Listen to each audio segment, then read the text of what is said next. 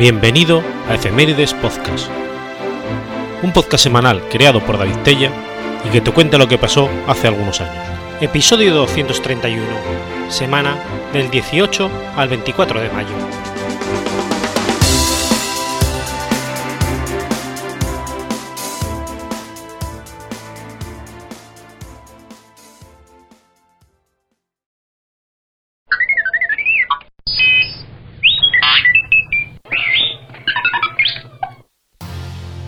18 de mayo de 1995.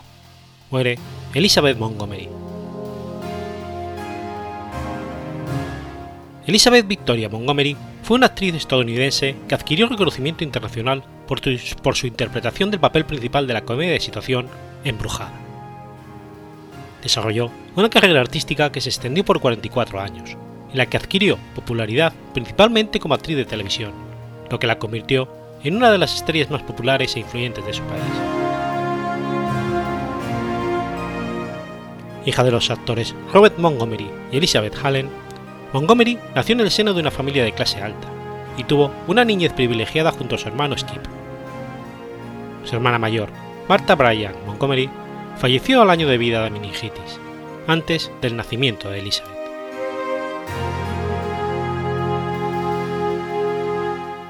Su pasión por la actuación comenzó desde muy joven y su primera aparición televisiva fue a los 19 años en Top Secret. Un año más tarde, debutó en Broadway con Late Love. Siguieron apariciones en televisión como Studio 1, Warner Bros. Present, Climax, Playhouse 90. A los 27 años, obtuvo su primera candidatura a un Emmy por su actuación en Los Intocables en el capítulo Krusty Killer Story y participó en el programa de su padre Robert Montgomery Present. A los 30 protagonizó Johnny Cool y Who's Been Sleeping in My Bed. A pesar de recibir ofertas cinematográficas de la mano de Hitchcock, prefirió protagonizar una serie, Embrujada. Elizabeth Montgomery logró la fama internacional con la sitcom Embrujada, proyecto que inició y llevó a cabo al lado de su entonces marido, quien dirigió y produjo el programa. En ella interpretaba el papel de Samantha Stephens, una bruja dedicada a su hogar y a su marido, a quien le disgustaba que usaran sus poderes. El papel de su esposo fue representado por Dick Jock y Dick Sargent. La serie fue emitida originalmente en la cadena ABC entre los años 64 y 72 a lo largo de sus ocho temporadas, estuvo en la lista de los programas más vistos de los Estados Unidos, batiendo récord de audiencia en sus primeras temporadas. Embrujada recibió muy buenas reseñas por parte de los críticos de televisión. Por su parte, Elizabeth fue nominada cinco veces a los Emmy como mejor actriz de una serie de comedia y cuatro veces al Globo de Oro como mejor actriz de una serie de comedia o musical, pero no llegó a ganar ninguno de los dos galardones.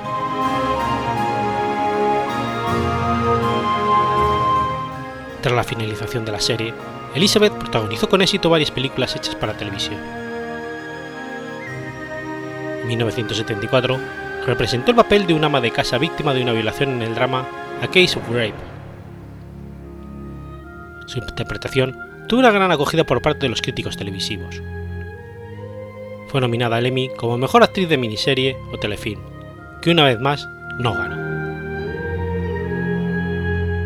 En el siguiente telefilm, The Legend of Lizzie Borden, personificó a Lizzie Borden.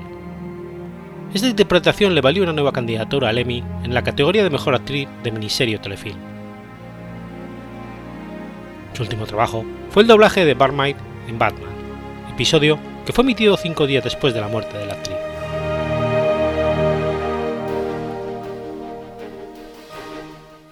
A los 21 años se casó con el director Frederick Galatin Kaman, matrimonio que duró un año, y en el 56 se, casó con el actor Dick Young, del que se divorció en el 62. A los 30 años se volvió a casar, esta vez con el productor y director William Asher, padre de sus tres hijos, William Allen, Robert Deverell y Jessica Elizabeth.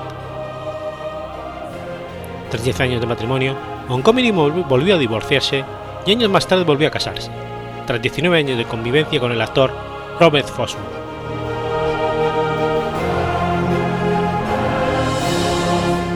Primavera de 1995 le fue diagnosticado un cáncer rectal, cuyos síntomas había ignorado durante el rodaje del plazo, del plazo de asesinato de los archivos de Edna Butchman, creyendo que se trataba de una gripe. Dispuesta a no morir en un hospital y sin esperanza de recuperación por haber actuado demasiado tarde, decidió volver a su casa de Beverly Hills, donde murió, en compañía de sus hijos y de su esposo, a los 62 años. Era el 18 de mayo de 1995, y tan solo habían pasado ocho semanas después de su diagnóstico. Un mes después, se le tributó un servicio funerario conmemorativo en el Teatro Cannon, en Beverly Hills. Sus restos fueron cremados en el Westwood Village Memorial Park Cemetery.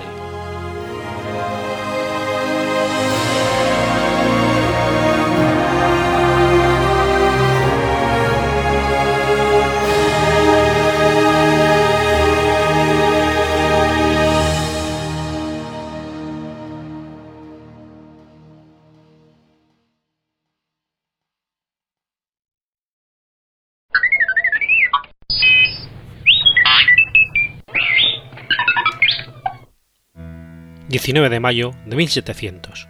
Nace José de Escandón. El coronel José de Escandón y Elguera, primer conde de Sierra Gorda, caballero de la Orden de Santiago, fue un noble militar español, fundador y primer gobernador de la provincia de Nuevo Santander en el Virreinato de Nueva España. José de Escandón y Elguera nació en el barrio de San Juan de la Canal, en Soto de la Marina, en la actual Cantabria sus padres fueron Juan de Escandón y Rumoroso, y Francisca de la Alguera y de la Lata, ambos originarios y vecinos de Soto de la Marina. Fue el menor de seis hermanos. Casó en primeras nupcias el 9 de diciembre de 1724 en la villa de Santiago de Querétaro, con doña María Antonia de Ocio y Ocampo, hija del capitán no Agustín de Ocio y Ocampo y de doña Ana de Arroyo y Santander. Con este matrimonio nació una hija llamada Ana María Francisca Ignacia de la Cruz de Escandón y Ocio, religiosa profesa del convento de Santa Clara de Querétaro, y un varón que premurió a su padre, del que no se conoce descendencia, llamado José de Escandón y Ocio.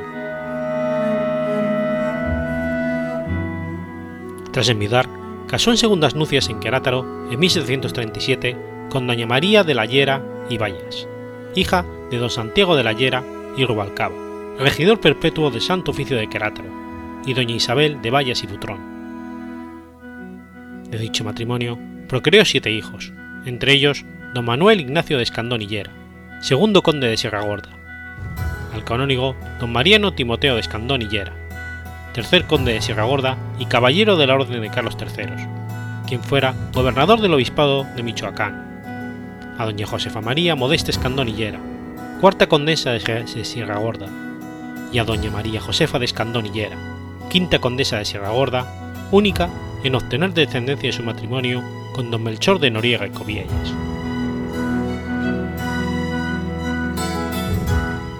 En 1715, a los 15 años de edad, dejó la península ibérica y se fue a Nueva España, ingresando como cadete voluntario en la Compañía de Caballeros Montados y Encomendados de Mérida, en la ciudad de Mérida. Luchó contra los ingleses en la laguna de Términos y por su valentía fue ascendido a teniente y enviado a Querétaro. Allí luchó en las guerras contra los apaches. En Querétaro aprendió a tratar a los indios como amigos con mano suave y como enemigos con rigor implacable. En 1727 pacificó a los Pames, que se habían sublevado en Celaya, y fue ascendido a sargento mayor del regimiento. En 1732, sometió a los rebeldes en las minas de Guanajo, y al año siguiente hizo lo mismo en Irapauto. En 1734 pacificó a 10.000 rebeldes indígenas en San Miguel del Grande. Por estos logros fue ascendido a coronel, máximo rango militar que alcanzaría en su carrera, y se le asignó como ayudante del capitán general de la Sierra Gorda.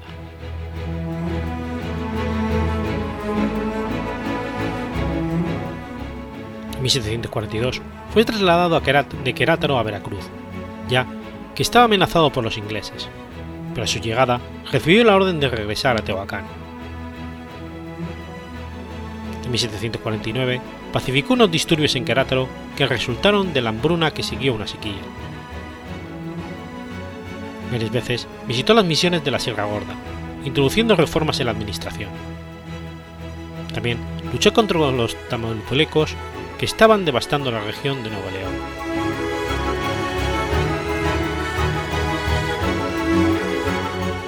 En la década de 1740, España, a causa de las incursiones francesas en la Luisiana y de las inglesas a lo largo de la costa del Golfo de México, decidió que tendría que completar la conquista del seno mexicano. El rey de Nueva España, el 3 de septiembre de 1746, fundó la colonia de la costa del seno mexicano, desmembrándola del nuevo Reino de León. Se celebró un consejo de guerra para considerar este proyecto, desde el 8 de mayo de 1748 al 13 de mayo. Varios funcionarios presentaron planes, y fue elegido el de José de Escandón como el más completo. Escandón ya había financiado una expedición a la región, y por lo tanto estaba en condiciones de elegir los sitios para los asentamientos. Fue él quien propuso el nombre de Nuevo Santander. También propuso un presupuesto de 115.000 pesos para la nueva expedición, además de 500 pesos por cada colono. Tras la aceptación del plan de Escandón, fue anunciado en las ciudades de Querétaro, San Luis Potosí, Charcas, Huasteca, Nuevo León y Coahuila, y muy pronto atrajo el número previsto de colonos. Escandón fue nombrado jefe de la conquista del seno mexicano, con el fin de reconocer, pacificar y poblar las tierras que, medían entre Tampico, Panuco, la ciudad Valles, custodia del Río Verde, el nuevo Reino de León y la Bahía del Espíritu Santo. Entre el 25 de diciembre de 1748, fecha de la fundación de la villa de Llera de Canales, y el 55, fundó personalmente, o ordenó fundar, más de 20 ciudades o pueblos, y una serie de misiones en la colonia, incluyendo Güémez, Santander, Camargo, Nuestra Señora de Guadalupe de Reynosa, Soto de la Marina, Mier, Santillana, Dolores Bedoya y Revilla. Al sur del Río Grande y Villa San Agustín de Laredo y la hacienda de Nuestra Señora de los Dolores al norte del Río Grande. Como se puede apreciar, la toponimia hace referencia a la tierra cántabra del conde. José de Escandón había conseguido para Nueva España fundar 24 nuevas poblaciones, colonizar unos 70.000 kilómetros cuadrados de extensión y disponer de más de un millón de cabezas de ganado. Como parte del reconocimiento de los méritos y servicios que don José de Escandón realizó en favor de la corona española, se le distinguió como caballero de la prestigiosa Orden de Santiago, Asociación Ecuestre de la Nobleza Española, así como los altos cargos de coronel de las compañías de infantería y caballería de la ciudad de Santiago de Querétaro y gobernador de Nuevo Santander.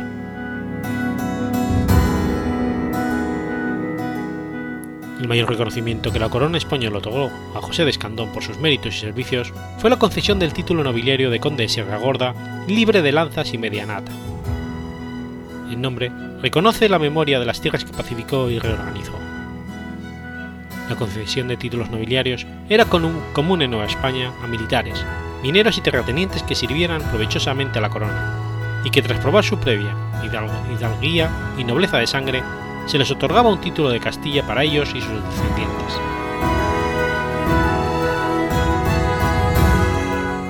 Acumuló una vasta riqueza durante su estancia en Querétaro, San Miguel y Nueva Santander, procedente del trabajo de indios y esclavos mal pagados, así como de las grandes concesiones de tierras a los virreyes. El ganado y otros productos de sus tierras, así como lo que compraba los colonos, era enviado desde el puerto de Soto de la Marina a lo largo de la costa hasta Veracruz, en una fragata de su propiedad. Fue considerado uno de los grandes hombres de Estado de la Nueva España del siglo XVIII, superior a muchos de los virreyes, asignó las actividades y cultivos en cada asentamiento, estimuló el riesgo y la construcción de carreteras y puentes. Se construyó una gran mansión en Santander, capital de la colonia, conocida como el Palacio del Conde, al igual que en otras ciudades del virreinato como Valladolid, donde se le conoce como el Palacio del Conde de Sierra Gorda, hoy casi en ruinas, y oficinas de la SEP en la capital michoacana.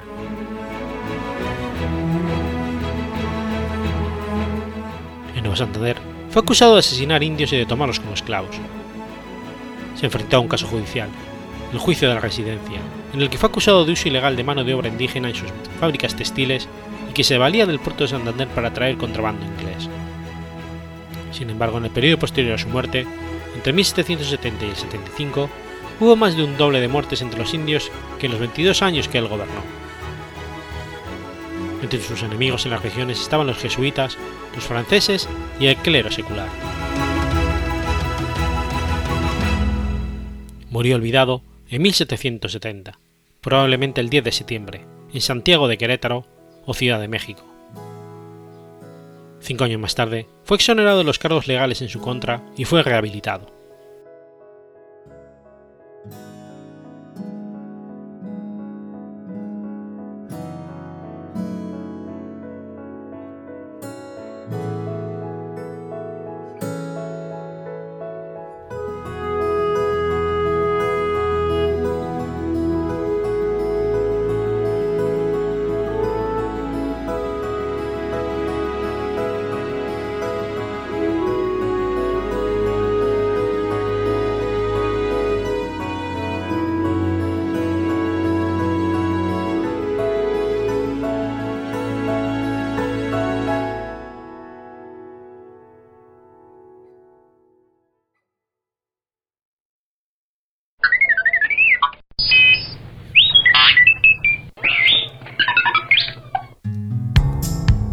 20 de mayo de 1854. Sucede la batalla de Zipaquirá. La batalla de Zipaquirá fue la acción militar de la Revolución de 1854 efectuada el 20 de mayo de ese año en la ciudad de Zipicará, Cundinamarca.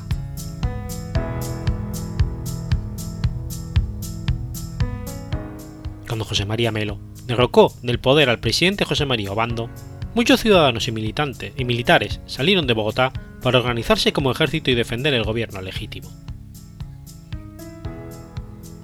Con la ruta hacia Tunja salieron entre otros el designado presidencial Tomás Herrera, a quien por ausencia del vicepresidente le correspondía asumir el mando legal de la nación, y el general Manuel María Franco, designado por este como comandante del ejército constitucional que le haría frente a las guerrillas melistas.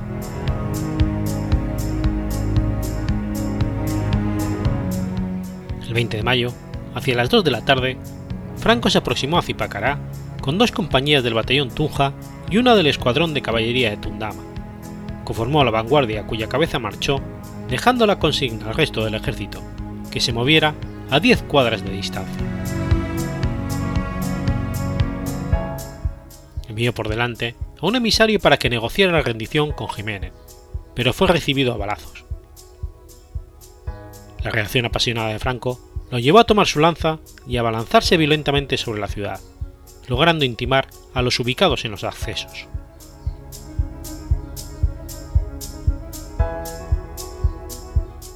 La vanguardia marchó hacia el camino de salida de Bogotá, y al notar que en el trayecto estaba desordenándose la tropa, Herrera alcanzó a su comandante para reconvertirlo sobre los movimientos tácticos.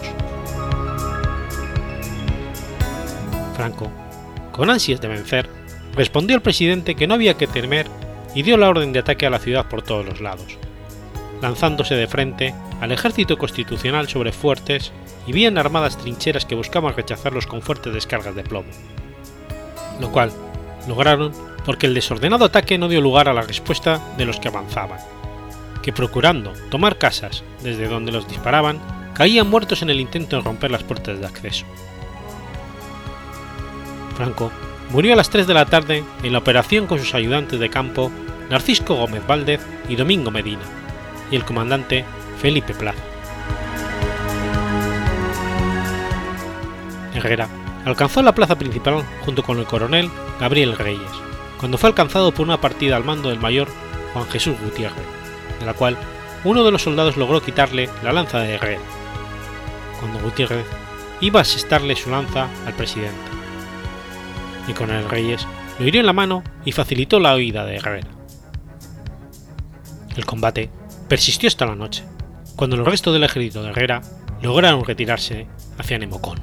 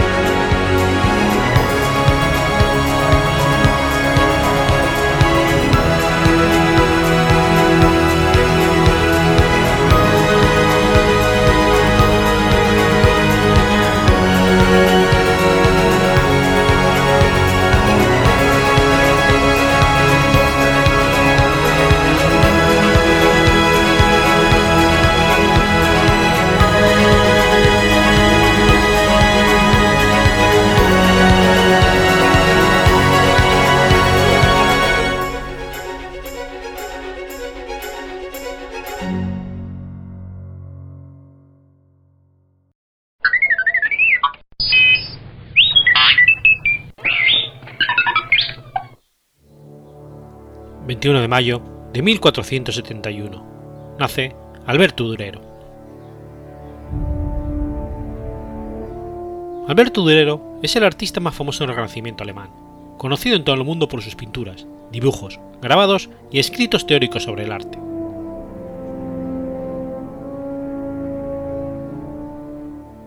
Durero nació el 21 de mayo de 1471 en Nuremberg, ciudad a la que estuvo íntimamente unido. Su padre era un orfebre húngaro que emigró a tierras germanas y el primer maestro de su hijo. Alberto Durero el Viejo nació en el pueblo húngaro de Achthoz, ubicado junto a la ciudad de Guidlia. Originalmente llamado Albert Attosi, cuando llegó a Alemania tradujo su apellido a Turer y luego a Dürer, según el dialecto local. Este apellido significaba fabricante de puertas, y de hecho Durero ostentaría como motivo de su blasón una puerta.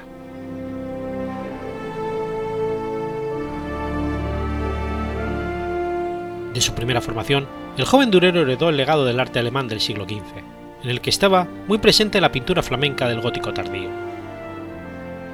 Los artistas alemanes no tenían dificultad en adaptar su propia tradición gótica a la de los artistas flamencos como Robert Camping, Jaap van Eyck y sobre todo Roger van der Weyden.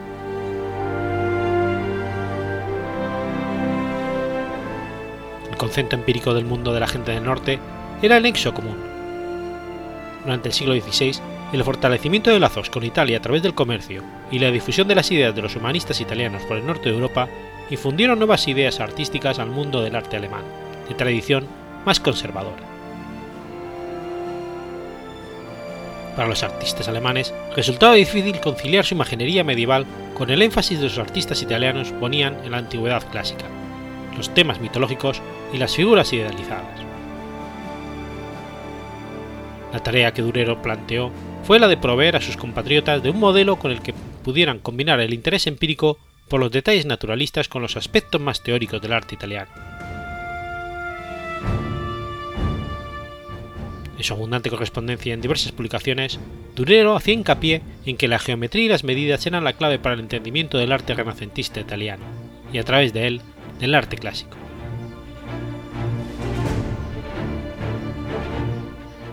En la lista de amigos de Durero estaba el austriaco Johann Stabius, autor que le proporcionó los conocimientos y detalles sobre la construcción de los relojes solares. Entre las notas que dejó en su diario, cabe mencionar una descripción de una pesadilla que tuvo una noche de Pentecostés de 1525, donde veía caer trombas de agua del cielo. Marguerite Jurzer hizo un interesante análisis en su libro El tiempo, gran escultor.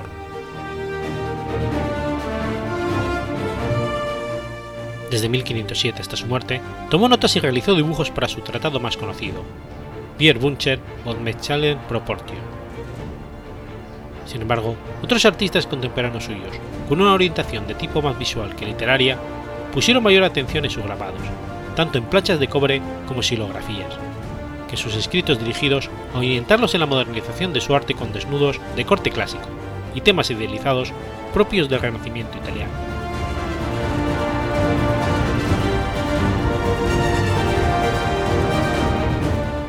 Calificado como niño prodigio, Durero tuvo que aprender a dibujar con su padre y posiblemente ya entonces se familiarizó con el grabado de formas en metal, dado que su padre era orfebre.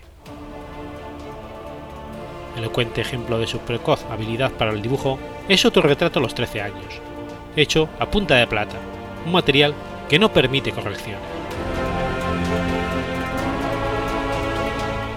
En 1486, a los 15 años de edad, Durero ingresó como aprendiz en el taller de Michael Baldwin, donde entre 1488 y el 93 se abordó la considerable tarea de realizar numerosas silografías para ilustrar la crónica de Nuremberg de Dead, posiblemente el libro incunable más ambicioso y famoso producido en Europa.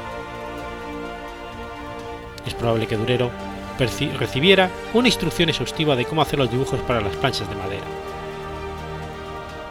Durante toda la época renacentista, el sur de Alemania fue centro de muchas publicaciones y era común que los pintores estuvieran también calificados para realizar silografías y grabados para ellos.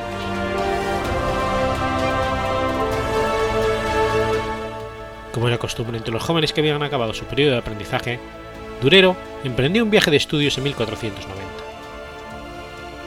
Dos años después llegó a Colmar, donde intentó entrar en el taller del pintor y grabador alemán Martin Schjonger, que cosa que no sabía Durero, había muerto en el 91. los hermanos de Sonbauer, le aconsejaron que se dirigiera al centro de publicaciones de Basilea, en Suiza, para buscar trabajo. En Basilea y después en Estrasburgo, Durero realizó ilustraciones para varias publicaciones de las cuales la primera parece ser un San Jerónimo en su estudio, hecho en silografía para un libro de 1492.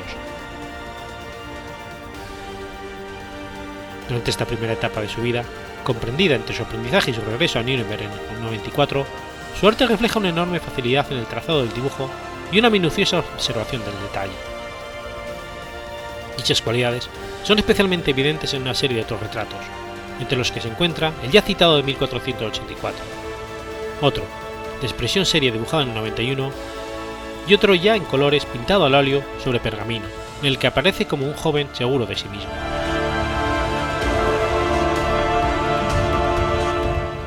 Cumplimiento de un matrimonio concertado durante su ausencia, Durero se casó en Nuremberg en 1494 con Agnes Frey, hija de un herrero económicamente bien situado.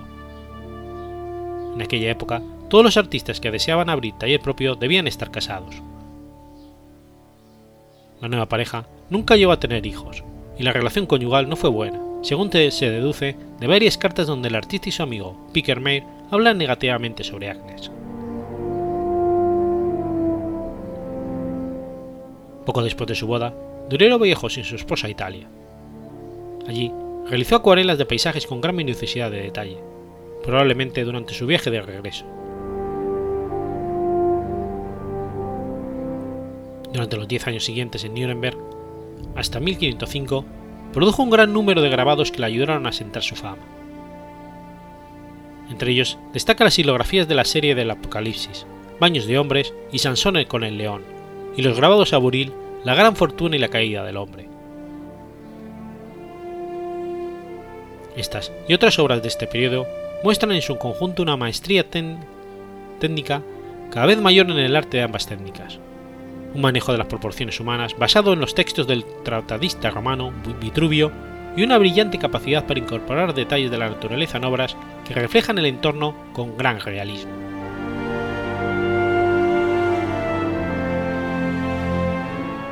1498 pintó su autorretrato del Museo del Prado y en 1500 el de la Pinacoteca Antigua de Múnich, en el que se representa con las, con las características que habitualmente se atribuyen a Cristo y expresa la forma visual de preocupación que demostró durante toda su vida por elevar la categoría del artista por encima del mero artesano.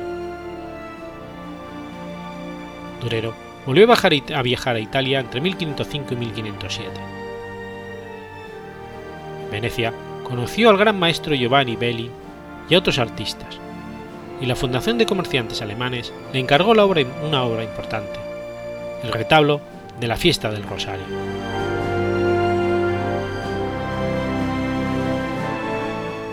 En 1507 regresó a Nuremberg, donde dos años después compró una casa de cuatro plantas.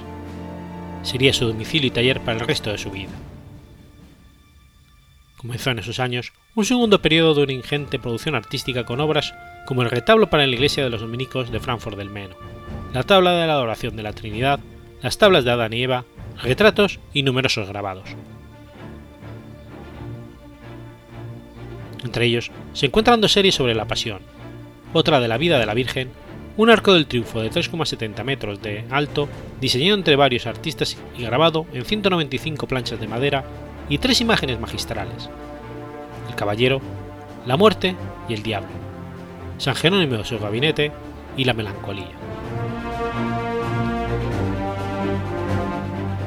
En 1515, Durero publicó una gran silografía de un rinoceronte llegado a Lisboa.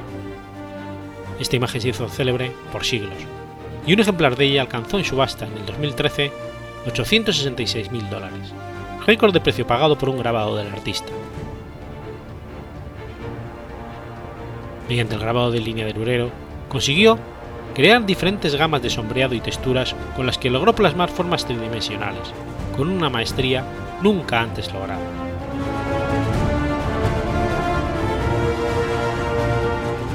En 1520, Durero se enteró de que Carlos I, sucesor de Maximiliano I, iba a viajar, iba a viajar desde España a Aquisgrán para ser coronado emperador del Santo Imperio Romano Germánico. Durero había recibido una pensión anual por parte de Maximiliano y tenía la intención de que Carlos I mantuviera esa asignación. Emprendió el viaje a Aquisgrán, que financió vendiendo grabados y otras obras durante el trayecto, y de allí pasó a los Países Bajos entre 1520 y 21.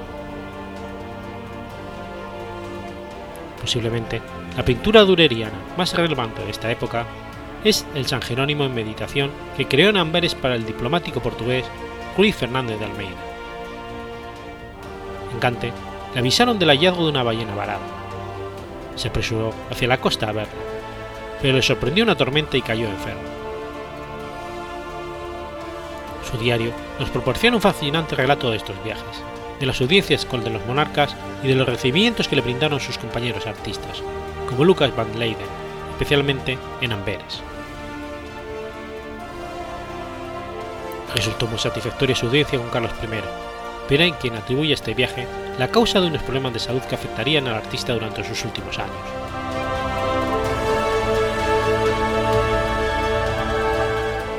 Regresó a Nuremberg, donde habría de permanecer hasta su muerte, acaecida el 6 de abril de 1528. En sus últimos años, aquejado de achaques de salud y de una posible depresión, redujo su producción artista en favor de su faceta teórica o escrita últimas obras pictóricas son dos grandes tablas en las que están representados cuatro apóstoles, que ofreció como regalo a la ciudad de Nuremberg, y su último grabado a Buril es un retrato de Erasmo de Rotterdam de ese mismo año.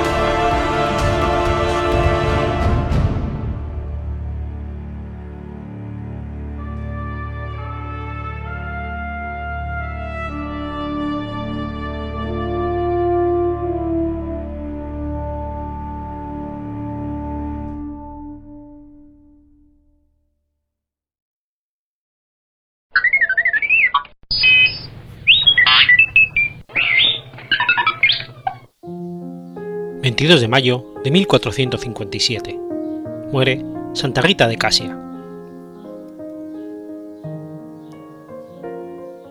Santa Rita de Casia, bautizada con el nombre de Margherita Lotti, fue una religiosa italiana y una de las santas más populares de la Iglesia Católica. Su nombre es probablemente una abreviación de Margherita.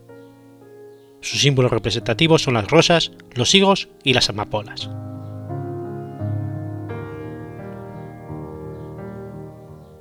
Rita nació en la aldea de Rocaporetta, a 5 kilómetros al oeste del pueblo de Castia, provincia de Perugia, región de Umbría, en 1381. Nació de padres mayores. A pesar de que quería ser monja, cuando tenía 14 años de edad, sus padres la casaron con un hombre de pueblo, llamado Paolo Mancini. Con su esposo, tuvo un mar de sufrimientos, pero ella se consolaba en la oración y le devolvió su crueldad con bondad, logrando una conversión a Cristo con el paso de los años. Tuvieron dos hijos mellizos, Jacobo y Paolo. Un día Mancini fue emboscado y asesinado. Una vez vivida, pero aliviada, ya que había logrado que Paolo muriera en paz, Rita pidió la admisión al monasterio de las Agustinas de Santa María de Magdalena en Caccia, pero no fue aceptada debido a que solo se permitían vírgenes.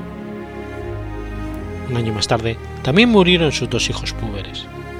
Fallecieron ambos al mismo tiempo, de muerte natural.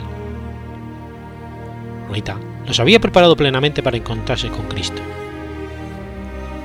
Con un amor heroico por sus almas, le había suplicado que ambos adolescentes murieran, porque temía que estuvieran planeando vengar el asesinato de su padre. Habrían cometido así el pecado del amor, lo que hubiera condenado sus almas eternamente ambos enfermaron y murieron, también pidiendo perdón a su madre por todos los dolores que le habían causado.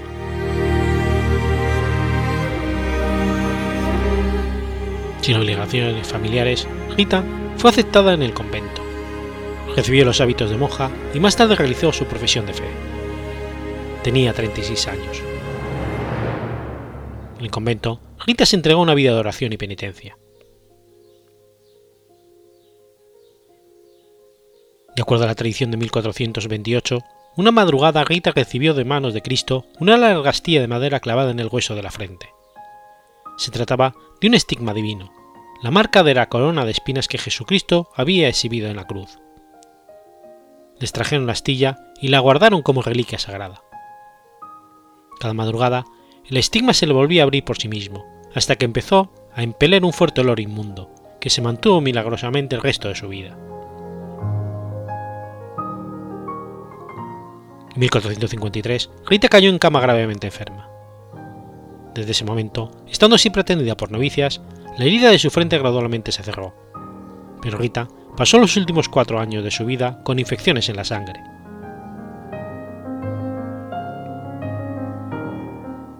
Uno de los símbolos de Santa Rita es la rosa. En su vejez, ella contaba que su marido le prohibía dar de comer a los pobres.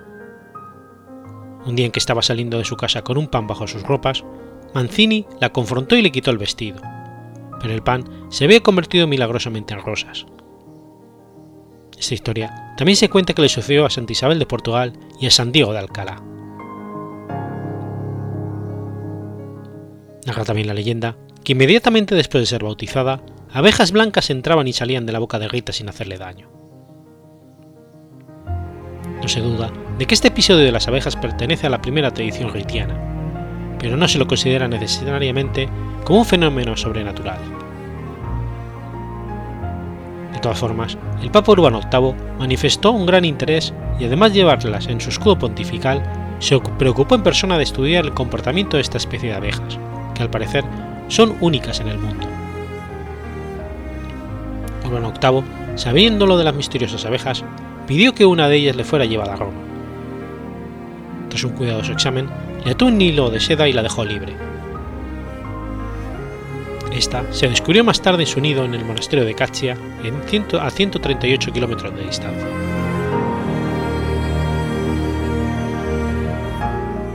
Hoy, en el antiguo monasterio donde Rita vivió y murió como monja agustina, se encuentran las abejas murarianas, llamadas así porque habitan en los muros. Aunque la devoción popular ha preferido llamarlas abejas de Santa Rita, por haberla relacionado con aquellas misteriosas abejas que rodearon su cuna pocos días después de su bautismo. En Cachia, las abejas de Santa Rita no solo viven en los muros del monasterio, sino que también junto a este. Así lo ha querido la beata Teresa de Cachia, que en 1938 fundó la Colmena de Santa Rita, una obra donde niños carenciados reciben ayuda para crecer fuertes y emprender luego el vuelo de la vida.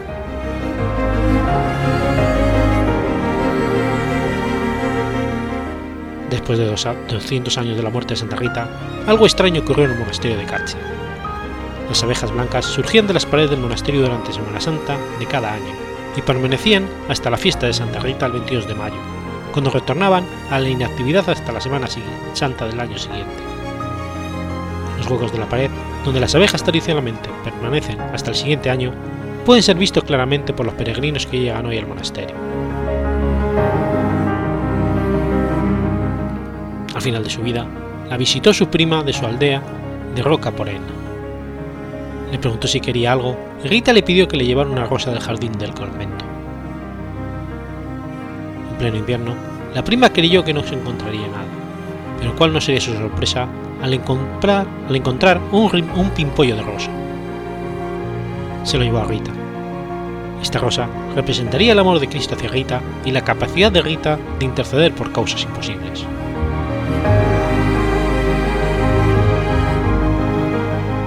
Rita Murió en el convento el 22 de mayo de 1457 a la edad de 76 años. La gente se agrupó en el lugar para mostrar los últimos respetos de su cadáver, que emitía una intensa fragancia dulce. Su cuerpo se conserva hasta la actualidad. Empezaron a, correr rumores de que por intercesión de la monja sucedían curaciones milagrosas. Así, la devoción hacia Rita se extendió por toda Italia. Rita fue beatificada por el Papa Urbano VIII en 1627 y el 24 de mayo de 1900 fue canonizada por el Papa León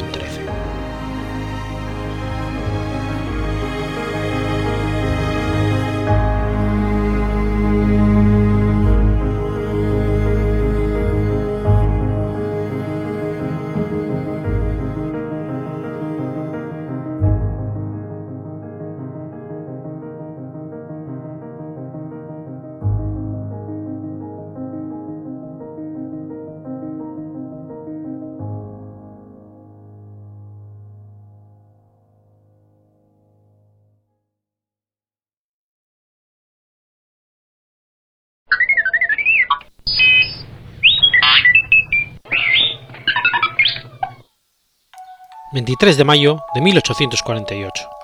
Nace Otto Lilienthal. Otto Lilienthal fue un ingeniero industrial y aeronáutico alemán.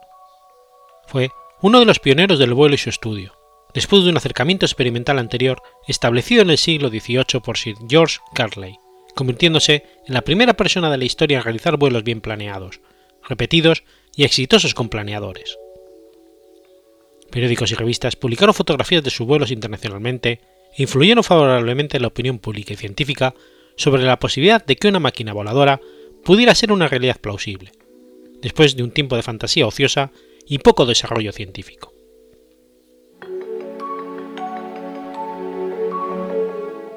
Lilienthal nació en Aklan, provincia de Pomerania, en el entonces reino alemán de Prusia, hijo de Gustav Lilienthal y su esposa Caroline, un matrimonio de clase media. Tuvieron ocho hijos, pero solo tres llegaron a la adultez. Los hermanos trabajaron juntos toda la vida en proyectos técnicos, sociales y culturales. Pronto se dedicó a estudiar el vuelo de las aves con su hermano Gustav y fascinado con la idea de un vuelo tripulado, fabricó con su hermano alas con correas, pero sus intentos de planeo fracasaron. Después Asistió dos años a la Escuela Técnica de Potsdam y fundó la empresa Sedcroft, antes de convertirse en ingeniero de diseño industrial. Más tarde, asistió a la Real Academia Técnica de Berlín. En 1867 comenzó experimentos más serios sobre la fuerza del aire, interrumpidos por su servicio en la Guerra Franco-Prusiana. Como ingeniero en varias empresas, recibió su primera patente por una máquina minera Cinco años más tarde, fundó su propia empresa de fabricación de calderas y máquinas de vapor.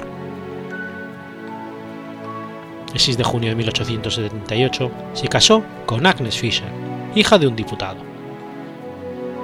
La música los había unido.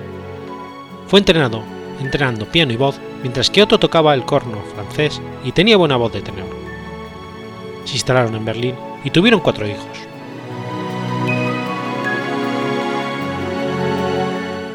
Experimentó, a menudo acompañado por su esposa y su hermano Gustav, con planeadores que evolucionaban de acuerdo a los principios de los movimientos del cuerpo del piloto y hacían volar lanzándose desde una colina artificial que construyó cerca de Berlín, y también desde colinas naturales, especialmente en la región de las colinas de Ringnau.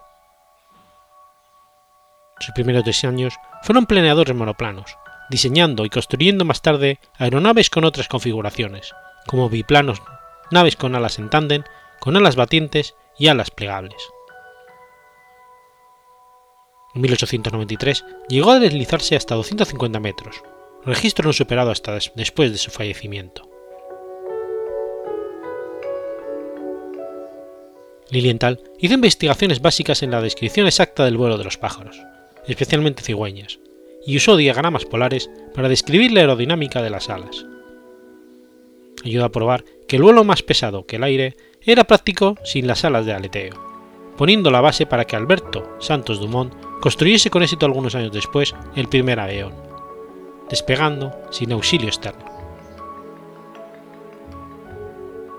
Fruto de sus estudios y sus más de 2.000 vuelos, publicó artículos en revistas especializadas y realizó varias publicaciones, siendo la más conocida una obra denominada El vuelo de los pájaros como base de la aviación, publicada en 1889 y traducida al inglés en 1911.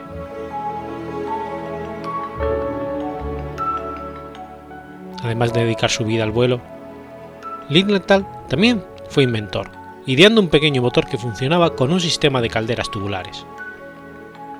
Su motor era más seguro que otros motores de la época. Este invento le dio la libertad económica para dejar su trabajo y centrarse en la aviación. Su hermano Gustav vivía en Australia en ese momento, y Otto no participó en ningún experimento de aviación hasta la vuelta de su hermano en 1886. Fundó una compañía de calderas y máquinas de vapor y obtuvo 25 patentes, una de ellas para una máquina usada en la minería y cuatro relacionadas con la aeronáutica. La contribución más grande de Lilienthal fue el desarrollo del vuelo más pesado que el aire. Trabajando conjuntamente con su hermano Gustav, realizó más de 2.000 vuelos en planeadores de su diseño, comenzando en 1891 con su primera versión del planeador, el Derwinzer, hasta su muerte en accidente en 1896. Lilienthal sufrió un gran número de colisiones en sus experimentos, por más que su planeador solo podía alcanzar velocidades y altitudes bajas. El 9 de agosto de 1896 sufrió un grave accidente, precipitándose desde 19 metros de altura, rompiéndose el cuello a la altura de la tercera vértebra. Su mecánico lo recogió y lo llevó en coche de caballos hasta Stoll, donde examinó un médico. El día de la conciencia, fue llevado en un tren de mercancías hasta la estación de Lendl en Berlín y a la mañana siguiente a la clínica de Ernest von Berger, uno de los cirujanos más famosos y exitosos de Europa entonces. Allí falleció, siendo sus últimas palabras, es necesario que haya sacrificios. Conocido como el padre del vuelo, los hermanos Wright lo reconocieron como una gran inspiración.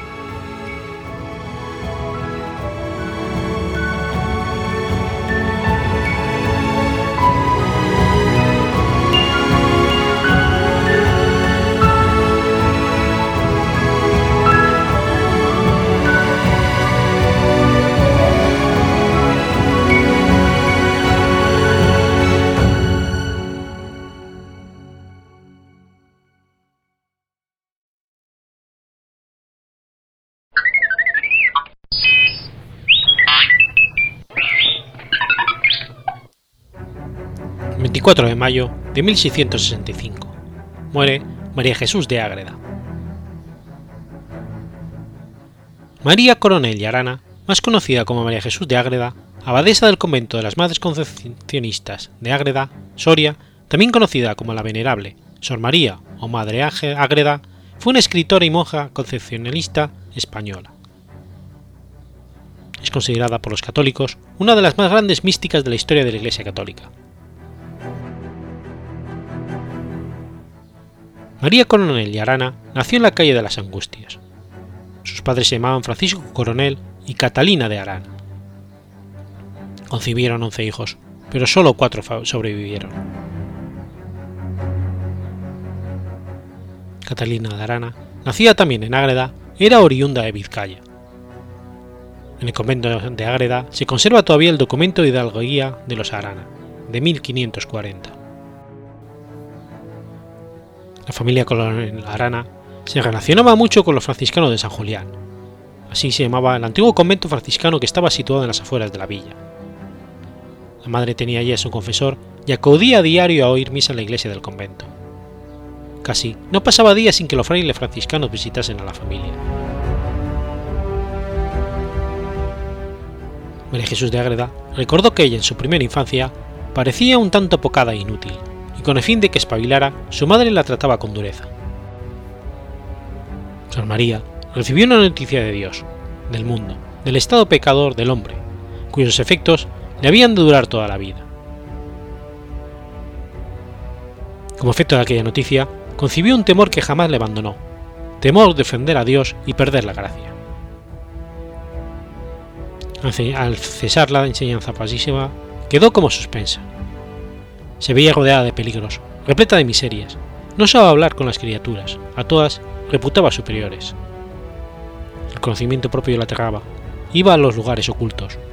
Por todo ello los padres la juzgaban insensata e inútil, y le daban el trato áspero que hemos dicho.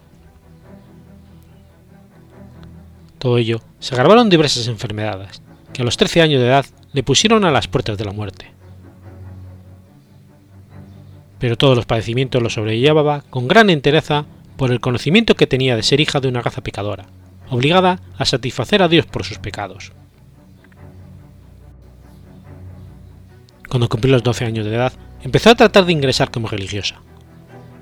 La primera idea fue que tomase el hábito de las carmelitas descalzas de Tarazona, y sus padres andaban ya dando dos pasos para que ello, cuando sobrevivió una circunstancia totalmente imprevista, que había de cambiar el curso de su vida. La madre de la venerable Catalina de Arana tuvo una revelación, confirmada por su confesor, Fray Juan de Torrecilla, según la cual debían transformar la casa en convento e ingresar en él como religiosas la propia madre con sus dos hijas, mientras el padre y los dos hijos entraban de religiosos en la orden de San Francisco. En realidad, los dos hijos varones eran ya religiosos en dicha orden. Ante esto, María dio su conformidad al nuevo plan y desistió de ir a Tarazona. Pero la idea era tan disonante que chocó con la resistencia del padre de la familia, y más todavía con la de un hermano de este, Medel. La oposición del vecindario en un principio fue también general. Así transcurrieron tres años. No obstante, poco a poco se vencieron las oposiciones y dificultades. El padre cambió de padecer y en 1618, hechas algunas reformas previas, la casa de Francisco Coronel se transformó en convento de monjas. Francisco, a quien siguió después su hermano Medel, reingresó como franciscano en calidad de hermano lego en el convento de Nalda.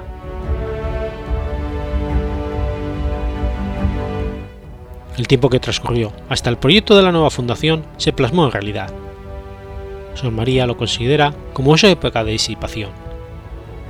Los acaloramientos en torno al proyecto, las obras, la distrajeron y dispararon en tanto que su vida espiritual, y hasta cedió a la tentación de vanidad.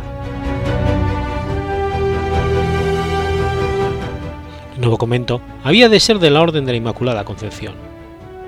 Sin duda, el fervor inmaculista que en España conocida entonces uno de sus mejores momentos fue la causa de esta preferencia.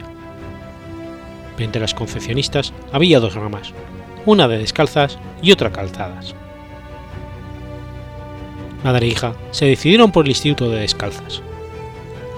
Mas como en el área de la provincia franciscana de Burgos, a la que pertenecía la fundación de Agreda, no había concepcionistas descalzas, sino calzadas, se cometió la anomalía de traer de Burgos tres monjas concepcionalistas de las calzadas en calidad de fundadoras de un convento que había de ser la rama descalza. Por esta razón, dirá Sor María que la fundación no tuvo buen principio, pues las fundadoras venidas de Burgos tenían que enseñar un modo de vida que ellas no habían procesado ni practicado. 16 años tenía Sor María cuando tomó el hábito, juntamente con su madre y hermana. Pronto hubo nuevas vocaciones. En esta primera época, la abadesa, la abadesa era de las venidas de Burgos en calidad de fundadoras. Una vez vestido el hábito, Sor María reacciona contra la disipación anterior y se entrega toda la vida espiritual. Hecha la profesión en 1620, comienza en su vida un periodo de enfermedades, tentaciones y extraordinarios trabajos que será seguido por otro de los fenómenos espirituales resonantes.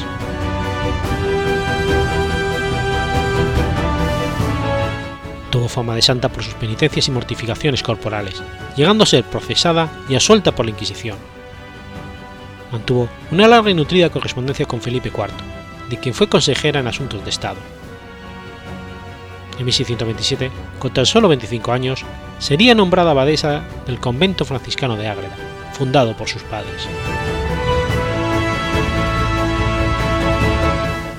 Se dice que tenía el don de la bilocación, siendo señalada por franciscanos e indígenas contemporáneos como predicadora en Nuevo México, pese a que nunca abandonó su claustro sobre todo sus apariciones en Nuevo México y Texas, en donde evangelizaba y enviaba a los indios a pedir el bautismo a los misioneros franciscanos.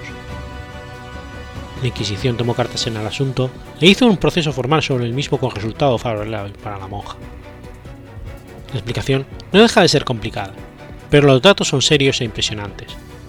Este fenómeno extraordinario motivó que el 2 de diciembre de 2008 se firmara en el Capitolio de Santa Fe, en Nuevo México, un histórico acuerdo de hermanamiento entre la Villa Soriana de Agreda y el Estado de Nuevo México. Fue la primera vez que un Estado norteamericano se vinculaba formalmente a una población española y también la primera ocasión que se hizo algo así, inspirado en un hecho sobrenatural. Según consta en un documento fechado en 1630, editado por la imprenta real de Felipe IV y conocido como el Memorial del Benavides, una monja de clausura de Agreda fue la responsable de la conversión de miles de nativos americanos que vivían a orillas del Río Grande, a 10.000 kilómetros de distancia, gracias al don de la bilocación. Aquella religiosa de la orden confucionista llamada San María de Jesús de Agreda podía estar en dos lugares a la vez. En 1673 se inició su proceso de beatificación, llegando a ser declarada venerable por Clemente X.